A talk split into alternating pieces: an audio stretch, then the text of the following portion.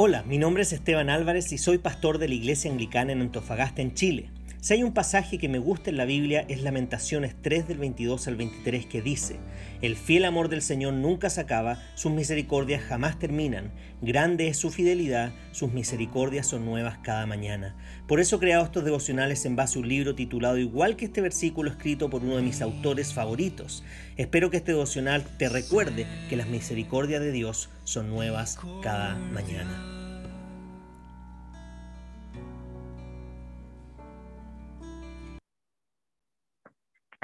Bien, y el título del devocional de esta mañana es el siguiente. Hoy has sido llamado a abandonar los propósitos de tu reino y darte por completo a la voluntad de un mayor rey. La gracia hace esto posible. Es la visión de la vida entre la hora y el no todavía, que cada cristiano debe tener, la cual es capturada poderosamente por el apóstol Pablo en Efesios 6 del 10 al 18, que dice, por último, Fortalezcanse con el gran poder del Señor. Pónganse toda la armadura de Dios para que puedan hacer frente a las artimañas del diablo. Porque nuestra lucha no es contra seres humanos, sino contra poderes, contra autoridades, contra potestades que dominan este mundo de tinieblas, contra fuerzas espirituales malignas en las regiones celestiales. Por lo tanto, pónganse toda la armadura de Dios para que cuando llegue el día malo puedan resistir hasta el fin con firmeza. Manténganse firmes ceñidos con el cinturón de la verdad, protegidos por la coraza de justicia y calzados con la disposición de proclamar el Evangelio de la paz. Además de todo esto, tomen el escudo de la fe, con el cual pueden apagar todas las flechas encendidas del maligno. Tomen el casco de la salvación y la espada del Espíritu, que es la palabra de Dios. Oren el Espíritu en todo momento con peticiones y ruegos. Manténganse alerta y perseveren en oración por todos los santos. Efesios 6 del 10 al 18. ¿Por qué Pablo termina de esta manera la carta de Efesios? Lo hace de manera lo hace de esta manera porque entiende que de este lado de la eternidad la vida es una guerra. Nos dice a los lectores que nos vistamos con la armadura del Evangelio y que nos preparemos para la guerra. Pablo nos está introduciendo un nuevo tema, ¿no? Está resumiendo todo lo que ha dicho hasta ese momento cada directriz que ha dado, esto es, cada aplicación de lo que significa vivir a la luz del Evangelio de Jesucristo, debe vivirse en el contexto de la gran batalla espiritual. ¿De qué trata esta guerra? Es la gran guerra que decidirá quién gobernará nuestros corazones. Con el pecado aún viviendo dentro de nosotros, aún nos seguimos desgarrando entre el amor de nuestro pequeño reino y los propósitos grandes y gloriosos del reino de Dios. Aún somos tentados a querer las cosas a nuestra manera y escribir nuestras propias reglas. Aún valoramos la comodidad y el placer más de lo que amamos la redención. Tendemos a emocionarnos más por las cosas de este mundo que por la realidad de que nos hemos convertido en los hijos de Dios. Aún nos quejamos cuando las pruebas de la satisfacción vienen a nosotros y seguimos dándole crédito a la fidelidad de Dios solo cuando las cosas en nuestras vidas parecen estar bien. Esta gran guerra espiritual no es la rara experiencia exótica de algunos demonios bailando sobre la mesa. No, es una guerra constante que espera el vencedor que gobernará nuestros corazones entre Dios y el enemigo seductor, hasta que ese enemigo esté bajo los pies de Jesús. Efesios 6, del 10 al 18, te recuerda que se te ha otorgado una gracia amplia para esta guerra. Para seguir profundizando y siendo alentado con este tema, puedes leer Primera de Juan capítulo 2 versículos 15 al 17.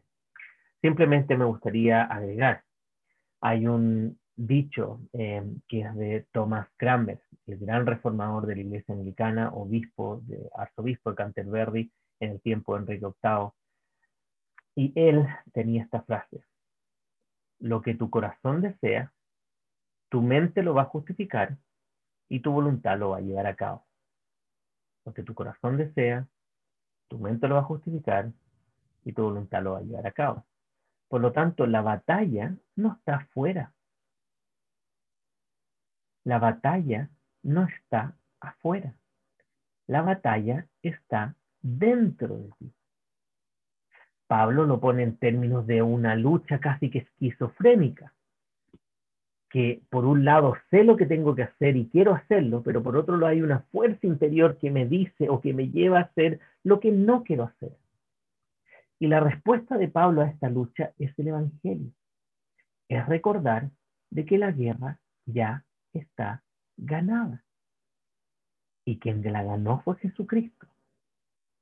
Por lo tanto, cada batalla que tengamos que dar en el día a día hacia quien toma dominio de nuestro corazón, son batallas que si tú has confiado en aquel que ganó la guerra y estás de su lado, déjame decirte que vas a vencer. Eso no significa que vas a ganar todas las batallas, pero significa que vas a vencer la guerra y que tienes toda la gracia necesaria para enfrentar cada batalla en tu corazón. Batalla por en tus deseos, batalla en tus pensamientos, batalla en tus eh, actitudes, batalla en todo lo que le agrada a Dios y batalla en todo lo que no le agrada a Dios. Por lo tanto, déjame animarte esta mañana que si tú tienes esta lucha en tu corazón acerca del bien y el mal en las decisiones del día a día, espero que eso no te desanime, sino que te anime a que si tú tienes esa batalla, significa que eres cristiano, porque el no cristiano no tiene esa batalla. El no cristiano ya se puso del lado derrotado y ya asumió que la guerra está vencida y está no librando batallas, sino dejándose llevar por todos los impulsos, deseos y pensamientos que no necesariamente agradan a Dios y que finalmente tienen la consecuencia final de una eternidad sin Él, con todos los costos que se implica. Y también de no realmente encontrar la satisfacción, la paz, el gozo, la seguridad, la felicidad en este mundo.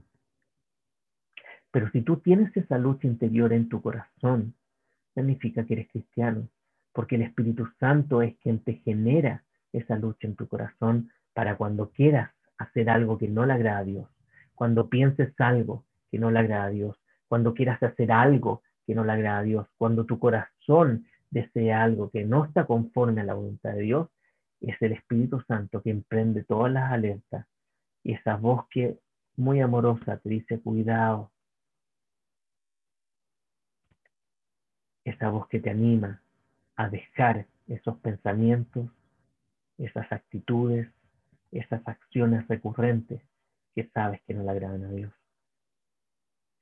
Por lo tanto, si tienes esa lucha, eres cristiano. Ahora, es una, eso es una excusa para no dar la pelea en tu corazón hacia cualquier cosa que quiera ganar el centro de tu corazón, el de tu interés, que solo le pertenece a Dios, no, no es una excusa para abandonar, sino que al revés, te da la seguridad y la esperanza que como ya la guerra está vencida, puedes dar esa batalla buscando ganarla, sabiendo que aunque pierdas esa batalla, te espera la victoria porque estás del lado vencedor. Y si tienes el Espíritu Santo, que como cristiano todo aquel que ha puesto su confianza en Cristo lo tiene, no te dejará solamente dejarte llevar por las batallas y no, Él te va a dar toda la gracia y todas las herramientas y toda la motivación para poder enfrentar esa batalla diaria, sabiendo que la guerra está vencida. Por lo tanto, queridos hermanos,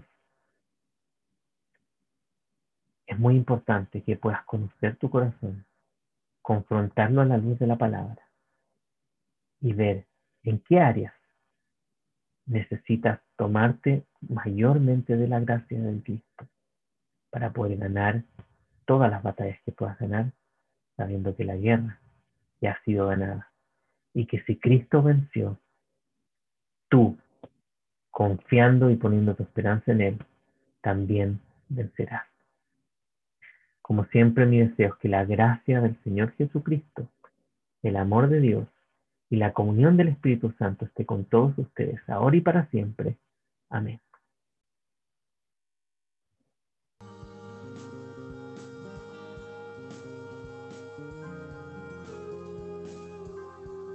Si este devocional fue de bendición para ti, queremos animarte a que puedas compartirlo también con otras personas para que puedas bendecir su vida.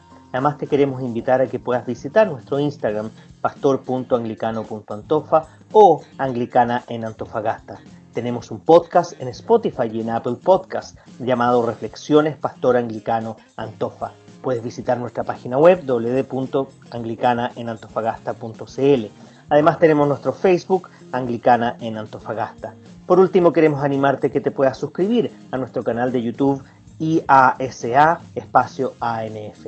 Que el Señor los bendiga mucho esta mañana.